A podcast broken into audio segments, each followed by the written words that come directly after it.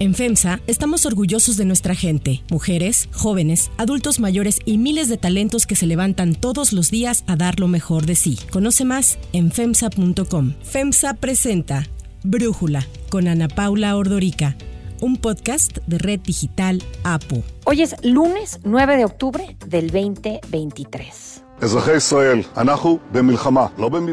Ciudadanos de Israel, estamos en guerra, no en una operación ni en rondas, sino en guerra. Jamás lanzó un ataque sorpresa asesino contra el Estado de Israel y sus ciudadanos. Hemos estado en esto desde las primeras horas de la mañana. Convoqué a los jefes de los servicios de seguridad y ordené, en primer lugar, desalojar las comunidades en donde se han alojado terroristas. Esto se está llevando a cabo actualmente. Al mismo tiempo, he ordenado una amplia movilización de reservas y que devolvamos el fuego de la misma magnitud. El enemigo pagará un precio sin precedentes. Así fue como el primer ministro de Israel, Benjamín Netanyahu, declaró a su país en guerra después de un inesperado ataque que se registró el sábado desde Gaza por parte del grupo palestino Hamas en una de las mayores escaladas en años en el conflicto palestino-israelí. Hamas lanzó más de 2.000 misiles y envió decenas de combatientes armados que consiguieron penetrar el territorio de Israel por la frontera sur. El asalto fue sin precedentes en su escala y complejidad. Militantes palestinos infiltraron 22 pueblos y bases militares israelíes, secuestrando civiles y soldados y disparando miles de cohetes. El ataque dejó cerca de 700 muertos y 2.300 heridos. Además, se reportó que al menos 100 personas fueron secuestradas, incluidos altos cargos militares de Israel. Así habló el líder del ala militar de Hamas, Muhammad Deif. A la luz de los continuos crímenes en contra de nuestra gente y a la luz de la ocupación rampante y su indiferencia por las leyes y resoluciones internacionales y a la luz del apoyo estadounidense y occidental a Israel y el silencio internacional, hemos decidido poner fin a todo esto con la ayuda de Allah, así que el enemigo entenderá que el tiempo de sus desmanes sin rendir cuentas ha terminado. Por su parte, Khalid Kadomi, el vocero de Hamas, dijo en entrevista con la cadena Al Jazeera que buscan que la comunidad internacional ayude a terminar con las atrocidades que ocurren en la franja de Gaza en contra de los palestinos y de sus sitios sagrados como la mezquita Al-Aqsa. Las tácticas empleadas por Hamas mostraron un nuevo nivel de planificación estratégica. Infiltraron Israel por tierra, mar y aire.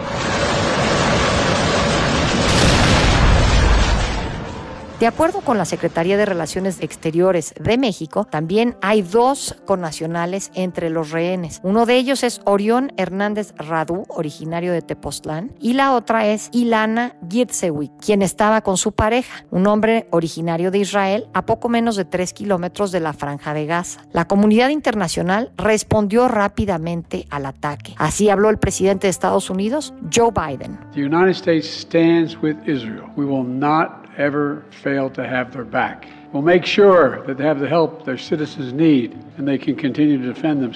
En una llamada que sostuvo con el primer ministro de Israel, Biden le aseguró ayer a Netanyahu que ayuda militar estadounidense estaba en camino. Este ataque coincidió con los esfuerzos de Israel para sellar un acuerdo de paz con Arabia Saudita y llegó 50 años después de la guerra de Yom Kippur de 1973. Paramédicos de los servicios de rescate israelíes recuperaron alrededor de 260 cadáveres en un festival de música en el que se congregaron miles de personas y que fue atacado por combatientes de Hamas. Entre las víctimas hay europeos y estadounidenses. Un video que se ha difundido en redes sociales muestra a docenas de personas corriendo en un campo abierto mientras escuchaban disparos. Algunos se escondían en huertos frutales del lugar y otros fueron abatidos a tiros al huir. Rescatistas continúan trabajando en la zona y se estima que la cifra de víctimas aumente.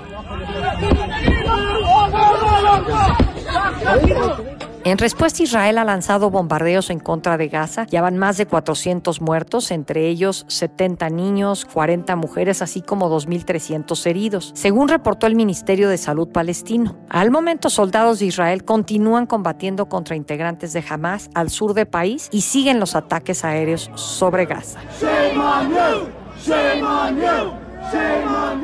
Este asalto unificó al pueblo israelí. Líderes de la oposición, previamente críticos de Netanyahu, consideraron unirse a un gobierno de emergencia. El análisis. Para entender mejor lo que está ocurriendo en esta zona de Israel y Gaza, le agradezco a Brenda Stefan, analista internacional, platicar con nosotros. Brenda, yo quisiera arrancar preguntándote, he estado viendo que eh, pues esto no es realmente como se pintó en un primer momento, un conflicto entre palestinos e israelíes, porque es más bien entre Hamas que decide atacar al pueblo israelí. En ese sentido, quería preguntarte primero, ¿qué es Hamas? ¿Quiénes son ellos? ¿Cómo se diferencian de el pueblo palestino? Sí, Ana Paula, en efecto, yo creo que esto es más bien un enfrentamiento entre un grupo terrorista y el Estado de Israel. Este grupo terrorista Hamas eh, se funda en 87, en 1987, y desde entonces, pues a pesar de tener un brazo político, muchas de sus acciones han sido a través de, la fuerza. Hamas está asentado en la franja de Gaza y tiene históricamente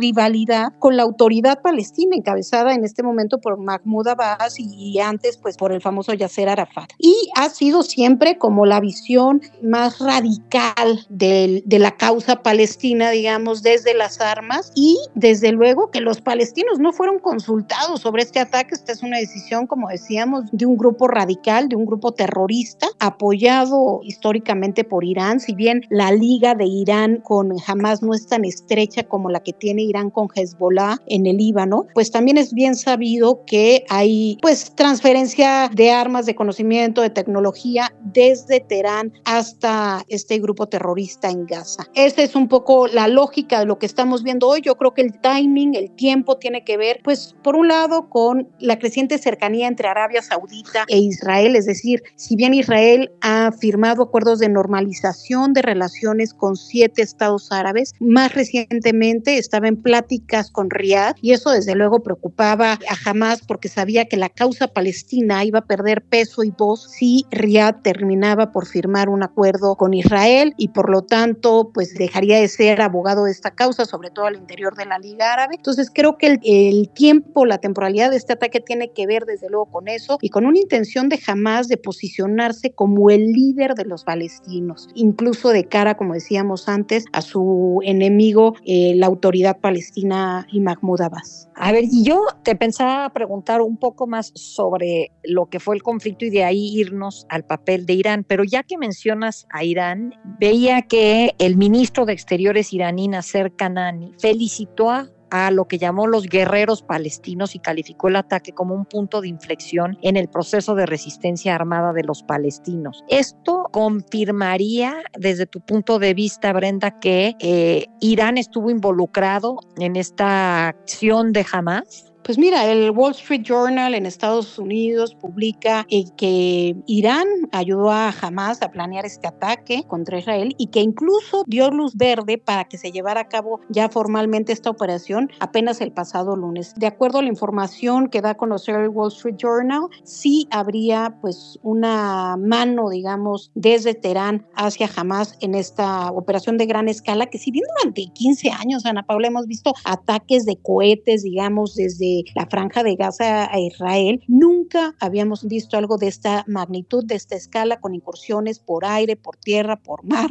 Una cuestión muy bien planeada, con más de 5 mil lanzamientos de cohetes al mismo tiempo, que desde luego el famoso domo de hierro, pues no pudo cubrir su función ante la gran cantidad de ataques en paralelo que se dieron. Y pues bueno, lo que se ha hablado, la falla de la inteligencia de Israel, por un lado, en un momento en el que la sociedad israelí está muy dividida había todos los sábados protestas en contra de la reforma judicial planteada por el gobierno de Netanyahu en las calles de las grandes ciudades de Israel y muchos de los reservistas decían que no iban a trabajar, entonces, o que se iban a detener. Entonces, de alguna forma, este mm, ataque se da en un momento en el que había reservistas al caídos y creo que eso tiene también que ver con la falla de inteligencia. Desde luego que en un primer momento todos los israelíes se unieron en torno a su gobierno, en torno a Netanyahu, pero más adelante puede haber investigaciones que arrojen luz sobre las responsabilidades y esto le puede costar caro a Netanyahu. Si pensamos en Golda Meir en la guerra del Yom Kippur hace 50 años, pues le costó el puesto eh, ser la responsable o vista como la responsable de la sorpresa en la guerra lanzada en su momento contra Israel. Ahora, ¿no será que también yo lo había pensado?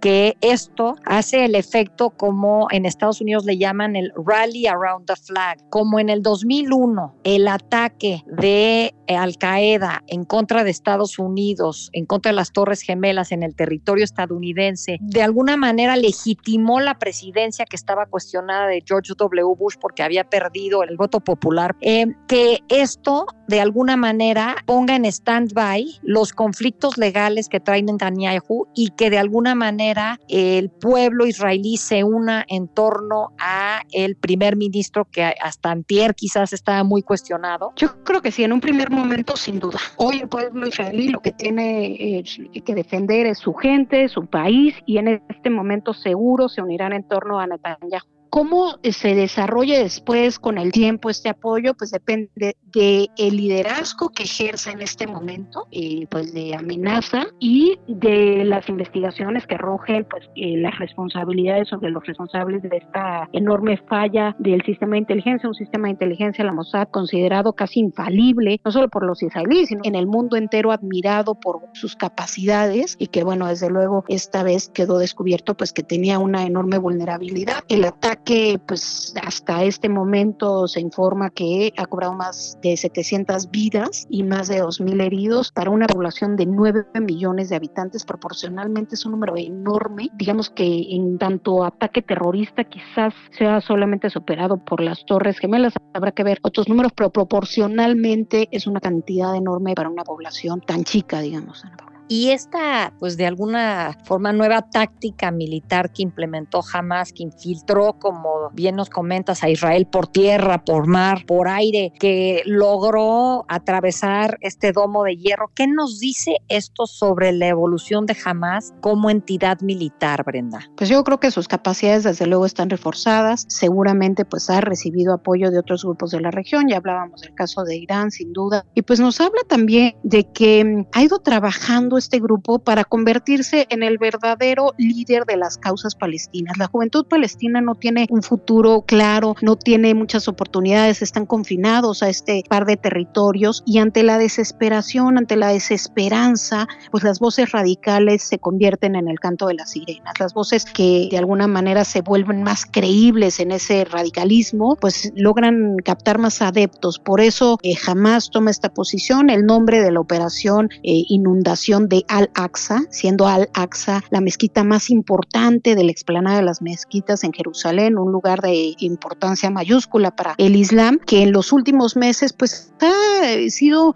centro de tensiones porque el gobierno de Netanyahu ha querido presionar para que los judíos puedan ahí, ir ahí, particularmente los israelíes, puedan ir ahí a rezar, cuando históricamente em, había un acuerdo tácito de que era un espacio reservado para los musulmanes. Y esto ha generado tensiones y me parece que el nombre de la operación que lleva el nombre de la mezquita de alguna manera es una reivindicación de la lucha por los lugares santos del Islam y en particularmente para Palestina y para sus aliados. Entonces, esto hace que, por ejemplo, eh, países como Arabia Saudita que estaban caminando hacia la normalización de relaciones, pues decía prácticamente imposible en este momento seguir avanzando en las negociaciones con Israel. De hecho, Arabia Saudita no ha condenado eh, lo sucedido en estos días, los ataques de parte de Hamas, y eso es solo una prueba de que el mundo árabe, más allá de sus divisiones y de la enemistad que tienen con Irán en la región, pues de pronto la causa palestina puede volver a unirlos y eso quizás sea una de las razones de Hamas, pero bueno, el costo será muy alto y son apenas 45 kilómetros cuadrados de territorio lo que tiene la franja de Gaza y pues los ataques de Israel, por mucho que quieran dirigirse a espacios, eh, a objetivos militares, inevitablemente cobrarán la vida de de civiles y pues esto será una tragedia, Ana Paula. Además de esta reacción pues pobre de Arabia Saudita, ¿cómo has sentido la respuesta internacional? ¿Has sentido adecuada? Eh, ¿Algo que te haya llamado la atención, Brenda? Mira, desde un primer momento las cancillerías del mundo occidental empezaron a mostrar su apoyo al Estado hebreo. Una tras otras las cancillerías fueron condenando a Hamas de manera tajante y bueno, hay países como México que vuelve a tomar una posición tibia como en muchos de los grandes temas globales este sexenio no hay una posición firme, hay una posición pues tibia, ambigua, que no condena con todas sus letras pues el acto terrorista que está llevando a cabo jamás. Esto me parece refleja muchas veces la posición desde Palacio Nacional y no necesariamente la de la Cancillería, pero bueno, a fin de cuentas esto es lo que ha sucedido en este sexenio y una vez más se repite, creo que el hecho de que dos mexicanos estén siendo en este momento rehenes de jamás, pues debería aún más ser una alerta para el Estado mexicano para tomar pues una posición más tajante respecto a este tema y condenar con todas las letras lo que es un ataque terrorista contra población civil y que además pues como sabemos hay más de 100 rehenes, entre ellos muchos civiles, eh, mujeres, niños. Y bueno, esto es algo que jamás está utilizando para tratar de tener peso en, una, en un posible acuerdo, en una posible negociación de liberación de prisioneros palestinos y particularmente de Hamas por parte del Estado hebreo. Eh, saben ellos que Israel siempre defiende hasta uno solo de sus ciudadanos. Si hay una tragedia en el mundo, si algo distingue a Israel es que si hay un temblor, hay algún ataque en donde hay un israelí, pues ellos hacen todo lo posible por salvarlo. Históricamente incluso entregan cientos de, o miles de prisioneros a cambio de un solo israelí y pues en esta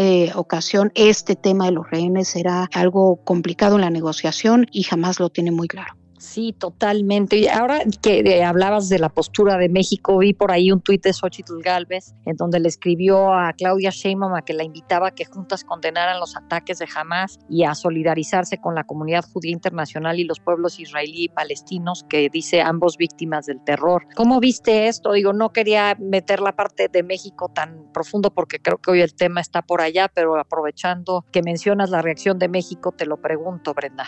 Pues llama la atención porque finalmente, pues Xochitl es hoy la virtual candidata de la oposición y ella desde el primer minuto a las 8 de la mañana del sábado ya tenía un tuit condenando con todas sus letras a Hamas y a estos actos terroristas y sin embargo Claudia Sheinbaum, que es judía, pues no ha tomado una posición respecto al tema, sorprende mucho su pues tibieza, pero sabemos que ella se pliega a lo que Palacio Nacional y el presidente digan, no solamente en materia internacional, sino en toda la agenda y pues este es uno más de los ejemplos, Ana Paula.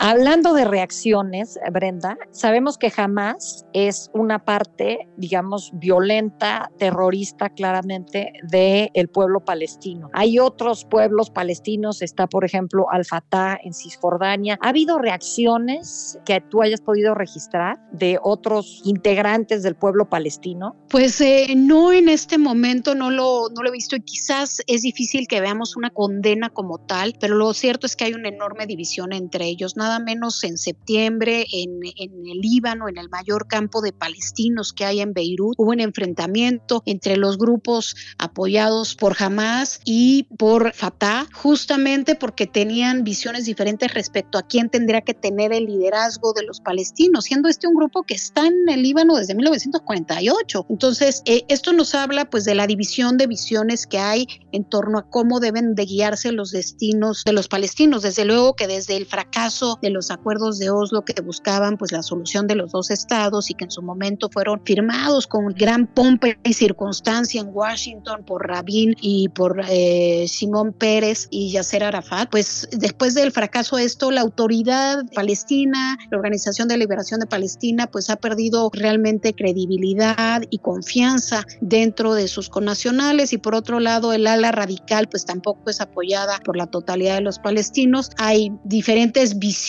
Desgraciadamente la que hoy se hace visible es el ala ultra radical yihadista, pues que lleva a las armas este conflicto cobrando la vida de civiles. Brenda, Estefan, muchísimas gracias por este análisis y por platicar con nosotros. Con todo gusto, Ana Paula, siempre un placer saludarte.